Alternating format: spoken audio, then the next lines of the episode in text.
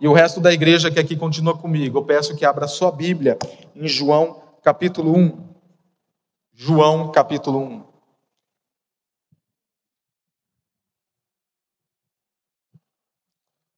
E nós vamos falar especificamente hoje sobre o ministério de João Batista, a partir desse capítulo. João capítulo 1, e falaremos especificamente de João Batista. Só não confunda uma coisa: João, aquele que escreveu o livro, não é o mesmo que o João Batista.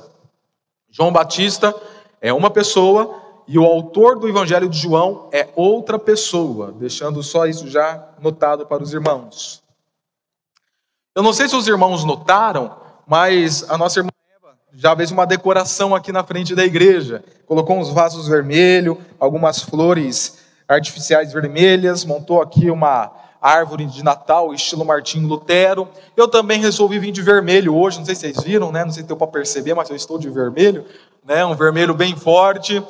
É na, é, nós estamos iniciando dezembro, e junto com o início de dezembro, é indubitável que nós comecemos a pensar no Natal, na festa natalina. Vocês vão andar pela cidade, vocês só vão ver as decorações. Duas semanas atrás estava eu lá em Ribeirão Preto, aí segunda-feira eu peguei a, a Aisley, a Manuele, Fui até o Shopping Guademi, depois fui ao Ribeirão Shopping, já para vermos as decorações de Natal. A temática deste ano lá está sendo o Castelo das Princesas. Já começa as lojas ficarem abertas às 10, às 10 horas da noite. Eu acho que essa semana já vai começar, até às 10 da noite, as lojas abertas, onde as pessoas vão lá comprar os presentes, começa a troca de presentes, aquele sentimento tão gostoso do Natal, da afetividade, do querer estar junto à família, do planejar, planejar a janta de Natal como será. Está começando tudo agora. Afinal de contas, vai ter uva passa ou não vai ter uva passa no arroz? Hã? Vai. Vai ter maçã ou não vai ter maçã no salpicão? Amém. Né? Então já começa tudo isso a acontecer. E as decorações já vêm à tona, que nem eu falei. Já começa a tirar as árvores de Natal de, do armário, colocar lá em casa, o pisca-pisca, a estrela né, é colocado. E dentro isto, dentro disto, nós temos aí uma famosa decoração de Natal chamado presépio. É, o presépio geralmente é colocado lá Maria representando a mãe de Jesus, José o pai, e o menino Jesus, aí coloca alguns animaizinhos do lado, lá um burro, um jumentinho, coisa e tal, a manjedoura, representando o local de nascimento de Jesus, que foi lá em Belém, há 2022 anos atrás. Mas vocês conhecem a história do presépio? Como o presépio veio à existência? O presépio, hoje, ele se tornou algo meramente decorativo mas o início do presépio, a maneira que ele veio a existir, não foi para ser decorativo. O presépio foi um método de evangelismo que foi articulado e proporcionado por um missionário chamado Francisco de Assis em 1223. Isso mesmo, no ano de 1223, Francisco de Assis pensou assim: esse Natal eu quero que seja diferente. Eu não quero fazer como no costume de estar na, na, na, igreja, junto com as pessoas da igreja, celebrando lá um culto ou coisa semelhante. Não é essa a minha ideia para este ano. Eu quero fazer algo diferente. Eu quero poder mostrar o que significa o Natal para as pessoas mais humildes, para as pessoas que não entendem ou que não têm compreensão de uma leitura bíblica. Naquela época, a Bíblia não era traduzida à linguagem do povo, e nem todo mundo sabia ler latim, então não eram todos que tinham acessibilidade à Bíblia para poder entender o sentido do Natal. Então, o que Francisco de Assis fez? Ele pegou algumas argilas, algumas pessoas habilidosas nisso, e pediu lá para esculpir Jesus, esculpir alguns animais, pegou essas argilhas e foi por uma cidade do interior da Itália chamada Grécio, e lá no, numa floresta que ficava em Grétio, ele entrou naquela floresta, na aldeia que estava naquela floresta, se juntou aquelas pessoas humildes, camponesas, entraram dentro de uma gruta onde via animais comendo e sentaram lá. E com o presépio exposto, ele anunciou o Natal para os camponeses. Através disso que nós chamamos de drama litúrgico, ele assim o fez. Por exemplo, isso daqui que nós vamos hoje participar, chamada Ceia do Senhor, é um drama litúrgico, é uma representação ornamental da história da paixão. O suco de uva representando o sangue, o pão representando o corpo de Cristo. Isso daqui nós chamamos de trama litúrgico. Foi, foi o que Francisco de Assis fez. Ele fez um trama litúrgico através desse presépio, algo semelhante que nós chamamos de teatro na igreja nos dias de hoje, para poder anunciar ser um araldo do Natal para aqueles camponeses de Grétio, da Itália. Vamos, depois disso, vamos ler aqui o texto bíblico, João capítulo 1, do versículo 6 ao versículo 9 e depois o versículo 15. João capítulo 1, do versículo 6 ao 9 e versículo 15. E aqui nós veremos que Francisco de Assis nada mais fez aquilo o que João o Batista realizou, conforme o apóstolo João nos informa nesses versículos. Versículo 6. Surgiu um homem enviado por Deus chamado João.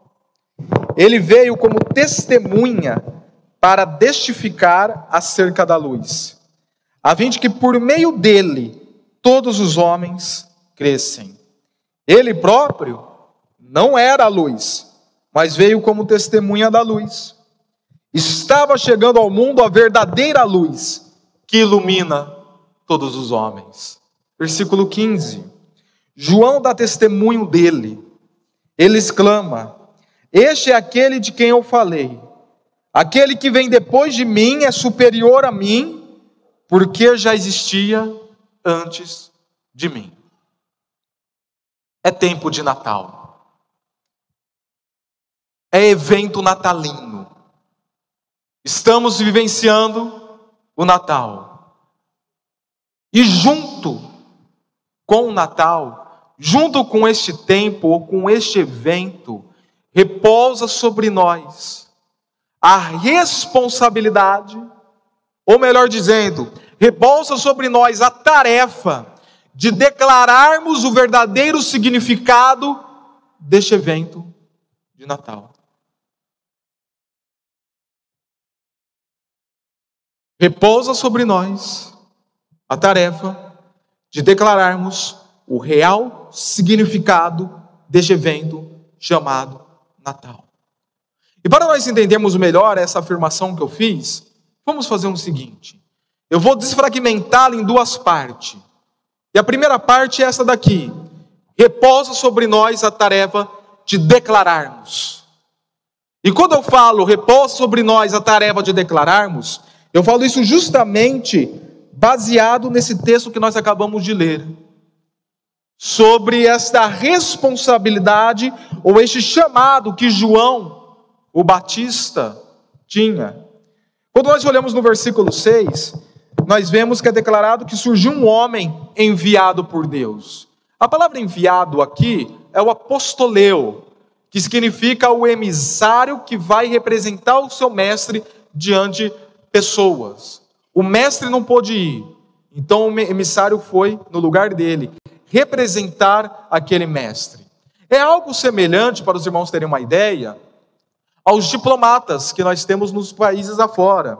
Toda vez que você vai para algum tipo de país, você vai viajar, você, como cidadão brasileiro, tem uma garantia de alguém que possa estar representando a sua nação e você diante de alguma questão que possa surgir lá. Algum diplomata brasileiro, ele responde pelo nome de toda a nação, pelo nome do presidente e dos cidadãos brasileiros. Isto aqui que significa enviado, apostoleio. João o Batista, ele estava aqui sendo alguém que representava e falava em nome de Cristo Jesus. Olhe, por exemplo, Isaías capítulo 40, versículo 3. O que diz o texto lá? Uma profecia acerca de João Batista. Uma voz clama: No deserto, preparem o caminho para o Senhor. Lembrando que o ministério de João Batista justamente foi no deserto da Judéia. Então, no deserto, preparem o caminho para o Senhor. E foi o que o João Batista fez. Ele veio ao deserto, conforme nos informa Mateus capítulo 3, versículo 1.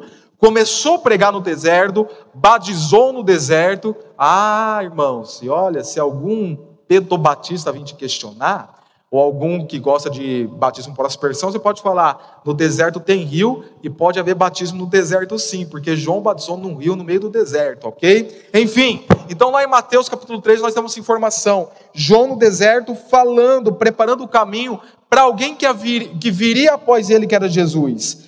Façam no deserto um caminho reto para o nosso Deus.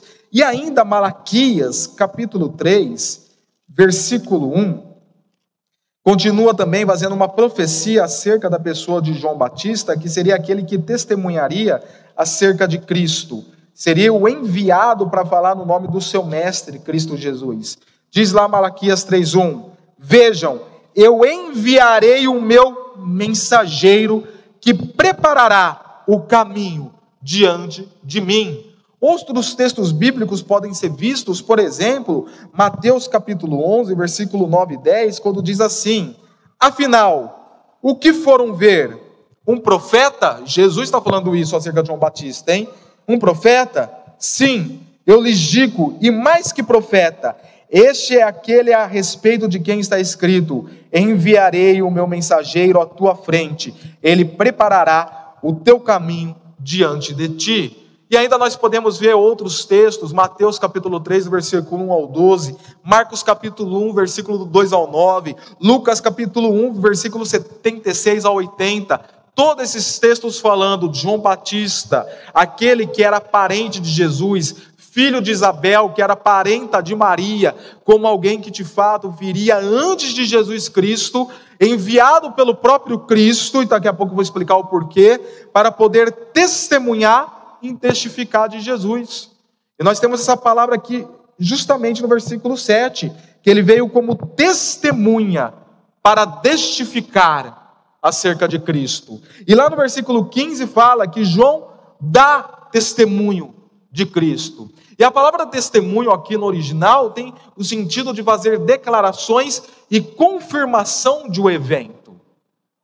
Uma testemunha, quando ela era chamada no tribunal, quando a testemunha é chamada um tribunal, é justamente para poder declarar e confirmar algo que ela presenciou ou que ela viu.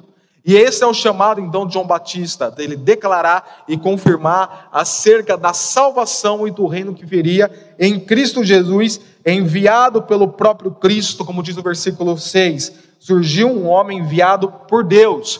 Porém, manuscritos mais antigos diz assim: surgiu um homem enviado por Cristo, chamado João. Então, baseado aqui, depois lá do versículo 19 até o versículo 34, que mostra o ministério de João, até o versículo 35, melhor dizendo, nós reafirmamos isto.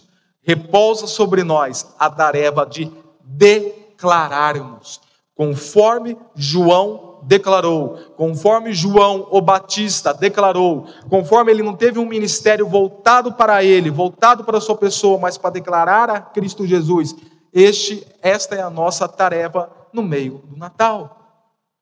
O Natal agora que nós estamos vivendo, que nós estamos passando outra vez, repetindo esse evento em nossas vidas. No meu caso, é o 35º Natal que eu estarei vivendo. Ok? Repetindo, eu não tenho a finalidade na festa em si. Você não tem a finalidade no evento em si do calendário ocidental. Mas você tem algo além disso, como João tinha. Tinha. Você tem a responsabilidade e a tarefa de declarar. Mas declarar o que, pastor? Declarar o que? Declarar o real significado deste evento. E nós sabemos, nós estamos cansados de saber que o real significado do evento do Natal não é o chocotone recheado de avelã, embora seja uma delícia, mas não é. Não é a uva passa no arroz, nem a maçã no salpicão. Desculpa, pastor, mas este não é o significado. Não é o champanhe, seja com álcool ou sem álcool. Não é o pavê ou as piadinhas do tio do pavê que vai acontecer no Natal, com certeza. Ah, é para ver ou para comer? Não, não é este o real significado do Natal. Não é. Não é o jantar com a família, que é uma delícia, é muito gostoso. No dia 24, o almoço no dia 25. É gostoso, muito, mas este não é o real significado. Não é ir até as lojas às 10 horas da noite, olhar a praça, ver a Cicobi. Dizem alguns que parece até Curitiba. Não, não é o real significado do Natal, isso daí é lindo lá, é muito bonito de se ver. A, Manu foi lá quinta-feira, até tirou foto no meio das luzes, lá escrito Eu amo Descalvado, do Banco Cicobi. É bonito, mas não é o real significado, irmãos. Eu andei lá no shopping, que delícia, que gostoso, aquele clima, aquele cheirinho do Ribeirão Shopping, né, que é diferente, mas não é o real significado. E nós estamos cansados de saber disso, pelo menos na teoria. Na teoria nós sabemos o real significado. A questão é da vivência, do dia após dia. O que é que você tem reassumido como significado no Natal na sua vida em dezembro? Como é que você tem vivido? Como é que você tem se portado? O que é que você tem planejado para o Natal em dezembro? Para de fato falar através das suas atitudes. O real, do, o real significado do Natal é este para que as pessoas creiam em Cristo Jesus e, crendo nele, tenham vida em seu nome.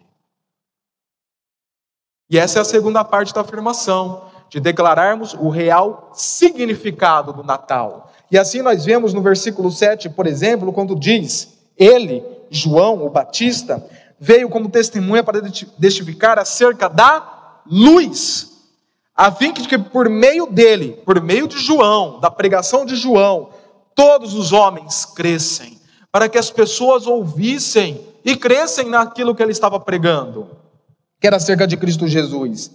Ele próprio não era luz, mas veio como testemunha da luz. Igual o Natal, o Natal em si, como data do calendário ocidental, não é a luz em si.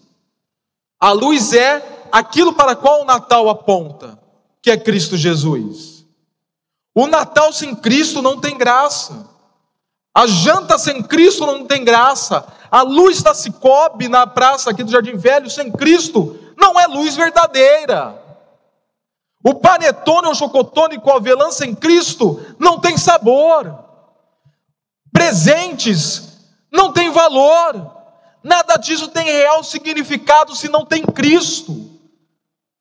Porque nada disso é verdadeiramente a luz.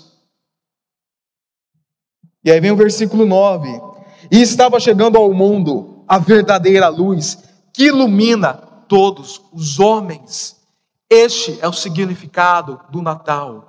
A luz verdadeira, não a luz do pisca-pisca, não a luz da estrela cadente que é colocada, não a luz da iluminação do jardim velho, não, mas a verdadeira luz, aquele que declarou aqui no próprio Evangelho de João: Eu sou a luz do mundo. E quem crê em mim não anda em trevas. Inclusive, querido ou querida, o propósito do escrito de João, conforme indica o capítulo 20, versículo 30 e 31, é este: Jesus realizou na presença dos seus discípulos muitos outros sinais miraculosos que não estão registrados neste livro, mas estes foram escritos para que vocês creiam que Jesus é o Cristo, Filho de Deus, e crendo, tenham vida em seu nome. E além disso, do Natal que tem um real significado de Cristo ser a verdadeira luz, como nós cantamos, brilha Jesus, ele também tem um outro significado, conforme vemos no versículo 15. Acompanhe comigo lá. João dá testemunho dele e exclama: Este Cristo é aquele de quem eu falei aquele que vem depois de mim e é superior a mim. Ou seja, o outro significado do evento de Natal é João mostrando para nós a superioridade e a soberania de Cristo Jesus. Mesmo eu sendo mais velho, mesmo eu sendo parente mais velho, provavelmente primo, muitos concluem que se fosse primo, sendo primo mais velho, ele é superior a mim. Por quê? Por qual motivo? Aí continua o texto. Porque já existia antes de mim. Então nós temos aqui o outro significado do Natal: a deidade de Cristo Jesus.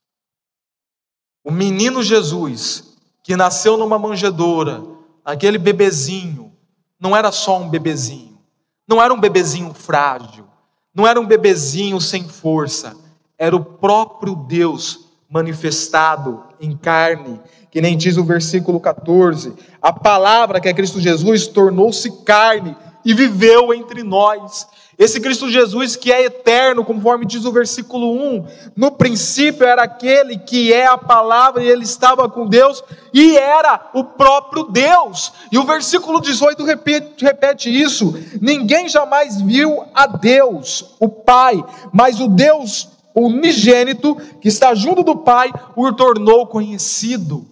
Cristo Jesus não é somente a luz, mas é o próprio Deus que resplandece em a luz. Ele não é só uma luz elétrica, a luz da lua que reflete a luz do sol. Ele é o próprio sol que ilumina todos, o próprio Deus que esteve entre nós. Esse é o real significado do Natal. Nós estamos falando da manifestação do divino. Ah, pastor. Opa. Ah, pastor, mas o Natal não é uma celebração do Deus Sol, ou coisa semelhante, da festa pagã, que na verdade não era em dezembro, era outro mês, coisa e tal. Queridos, de verdade era. A temática do Natal, a festa do Natal, ela foi redimida em Cristo Jesus. Não tenho problema nenhum em ver e acreditar nisso. O Natal era uma festa pagã, mas foi redimida. E de uma festa pagã, agora se tornou uma festa cristã. Isso não tem problema nenhum, porque houve redenção da temática da festa. E aquela festa pagã que celebrava o Deus Sol, ou Deus da colheita, agora redimida, aponta para Cristo Jesus. O grande evento do Natal. Mas é que nem eu falei, a importância não é a temática ou evento em si, mas é aquilo que as Escrituras expõem dessa temática e desse evento, que é o nascimento do próprio Deus que se fez carne e habitou entre nós para trazer salvação em nossas vidas, mudar a nossa história, mudar a nossa estrutura, mudar o nosso sentido de vida e nos dar vida eterna. Esse é o propósito do escrito aqui de João, do Evangelho de João, é justamente mostrar que esse Cristo Jesus, ele não era só uma, um, um espírito cósmico, um fantasma, ou alguém que aparentava ser, mas não era, mas que é alguém realmente que assumiu a forma humana e que era o próprio Deus. João faz questão de expor isso várias vezes no seu evangelho. Lá no capítulo 8, versículo 58, quando Jesus declara: Antes que Abraão existisse, eu sou. Sete vezes declarando: Eu sou, eu sou o pão da vida, eu sou a porta estreita, eu sou o bom pastor que dá vida pelas ovelhas, eu sou a luz do mundo, eu sou o caminho, a verdade e a vida. Porque eu sou era um título do próprio Deus revelado lá em Êxodo capítulo 3 para Moisés. Nós estamos diante desse propósito e desta teologia aqui no Evangelho de João, de anunciar o verdadeiro Deus que é Cristo Jesus. E por que eu estou trazendo essa temática no primeiro domingo de dezembro? Justamente para nós termos tempo de refletirmos e ressignificarmos de fato nas nossas práticas, nas nossas atitudes, no nosso planejamento, o verdadeiro sentido do Natal. Como diz a música, que na história tem o seu lugar. Cristo veio para nos salvar. O que ele fez por mim. E que as pessoas precisam saber o que ele fez por elas. Então aqui eu te faço a pergunta: amado e amada em Cristo Jesus, você sabe qual é o real significado do Natal? Nesta manhã, eu falei de uma de duas expressões da teologia no meio da aula. História da redenção, história da salvação e drama da redenção. Significa a mesma coisa. É só para mudar mesmo. História da salvação e drama da redenção. Você sabe explicar o drama da redenção para alguém? Vocês sabem explicar a história da salvação? para alguma pessoa? Se alguém chegar em você e pedir a razão da esperança que há em sua vida, Pedro capítulo 3, versículo 15 e 16, você saberá responder o drama da redenção? As abordagens da criação, da queda e da redenção e da consumação em Cristo Jesus. Preste bem atenção, porque quando eu falo do real significado deste evento, eu não quero simplesmente falar assim para você, querido, pregue. Eu quero realmente chamar para responsabilidade. Você sabe do conteúdo disso? Porque para pregar, tem que conhecer. E essa é uma outra responsabilidade, desafio que eu chamo para vocês hoje. Amados, a Bíblia, a Bíblia, a Bíblia tem uma estrutura, ela tem um, uma espinha dorsal de Gênesis, Apocalipse, que tudo está unido a essa espinha dorsal. Nós chamamos isso de a grande narrativa da salvação, a metanarrativa da história da salvação. A Bíblia, ela não foi feita, ela não foi escrita para ficar usando versículos isolados. Vocês já viram aquelas caixinhas de promessas? Vocês lembram dessas caixinhas? Tinha uma lá na casa da minha mãe, uma caixinha de promessa. Era interessante que essas caixinhas de promessa só tinha bênção, né? né? Aquele texto lá que Paulo pega e fala: Ó oh, filho do demônio, né? Apartai-vos de. Isso daí não tinha na caixinha de promessa. Na caixinha de promessa só tinha palavra assim, de vitória, né? Enfim, a Bíblia não foi feita para ser uma caixinha de promessa. Para você abrir num texto, bater um olho no versículo, uau, Deus falou comigo, né? Deus fala comigo hoje. Abriu aqui, palavras de Neemias, filho de Acalias, no mês de Quisleu, no vigésimo ano, enquanto estava na cidade de Suzã. Deus, o que o Senhor quer falar comigo nesse texto? Né? Não, a Bíblia não foi feita para isso. A Bíblia foi feita para ser uma grande narrativa, uma grande narrativa da criação, da queda, da redenção e da consumação em Cristo Jesus. Para nós podermos mostrar o sentido da humanidade, o sentido da história, o sentido do mundo e, por último, o sentido das pessoas e das vidas das pessoas, baseada nessa grande narrativa, da perspectiva de Deus, não da perspectiva do homem, que é um grande engano que nós estamos cometendo hoje também, irmãos. Nós estamos lendo muitas escrituras da perspectiva do homem, da perspectiva, ah, como é que as escrituras podem responder às minhas crises existenciais? Embora ela tenha respostas para crises existenciais, mas não é dessa perspectiva que eu leio as escrituras. Eu leio as escrituras da perspectiva de Deus, que é justamente isso que eu acabei de falar, do drama da redenção desde antes da fundação do mundo, conforme está em Efésios capítulo 1 até o Apocalipse. Essa unidade de pensamento que expõe com realeza, que expõe com supremacia, que expõe com soberania a pessoa de Cristo Jesus, a redenção e a consumação nele. Este é o tema do Natal. Este é o evento do Natal. Que nós precisamos tomar conhecimento beber muito mais do que as escrituras falam, falam acerca disto, para poder expor as pessoas. Então, para deixar aqui até um aspecto prático do que nós estamos falando, eu iniciei falando do presépio, né, o que Francisco de Assis nada mais fez foi um trama litúrgico para expor então essa história da salvação em Cristo Jesus.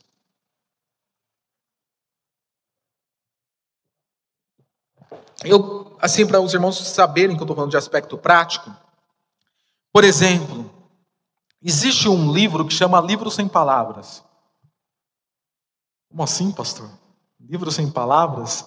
Né, existe? Existe. Esse livro sem palavras ele é baseado em cores. E essas cores, cada uma dessas representa um processo dessa história da redenção. Representa esse processo do drama da redenção que eu falei para vocês. Certa vez nós saímos para fazer evangelismo e nós fizemos as pulseirinhas do livro Sem Palavras. Quem ensinou isso para nós? Nem estou lembrando. É a turma de Campinas, né? Do, do Cambuí, que veio com as pulseirinhas e nos ensinaram. Foram eles, é. Veio a turma daqui do Cambuí, juntou junto conosco, nós fomos lá fazer o evangelismo. Então nós pegamos a pulseirinha, colocava aqui.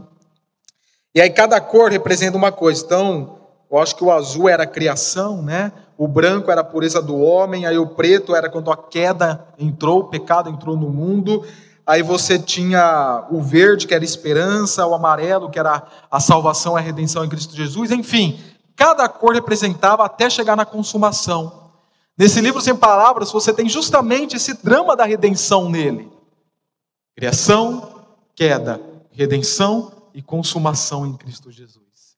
Nós fizemos até um teatro aqui com jovens, né? Os jovens elaborou um teatro em cima disso e apresentou, nem lembro mais, mas apresentou em uns dois, três lugares diferentes, baseado nisso, o drama litúrgico qual estou falando, de podemos expor. Mas presta atenção, não é expor só baseado, isso daqui é só para ser uma forma didática, para você expor as escrituras.